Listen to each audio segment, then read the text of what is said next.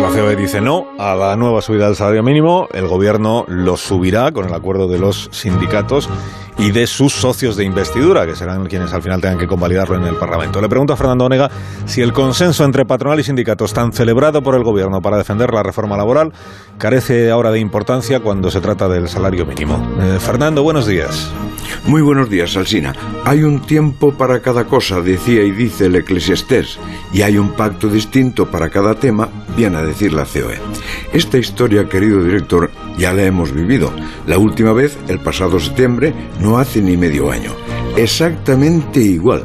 La ministra de Trabajo no se desvía un milímetro de la línea sindical y de los acuerdos con los socios de gobierno. A los empresarios, que son los que pagan la cuenta, siempre les viene mal. Les venía fatal en septiembre porque estaban todavía en la crisis de la pandemia. Les viene mal en febrero porque dicen que sus resultados todavía están lastrados por la crisis de la pandemia.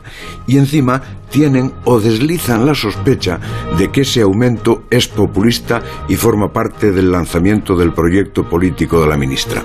Yendo a la pregunta, un pacto, el de la reforma laboral, por ejemplo, se firma si no supone gran coste o si el coste se justifica por la grandeza de terminar la precariedad.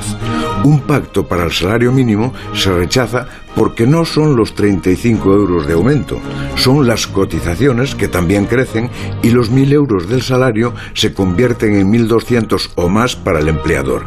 En todo caso, los empresarios saben que lo tendrán que pagar.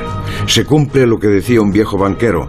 Ellos, el gobierno, tienen el boletín oficial del Estado, a nosotros nos queda la resignación. Pues desde esa resignación, la patronal dice, si hay que subir el salario mínimo, que lo suban pero que no sea con nuestra complicidad. Hasta luego, Fernando.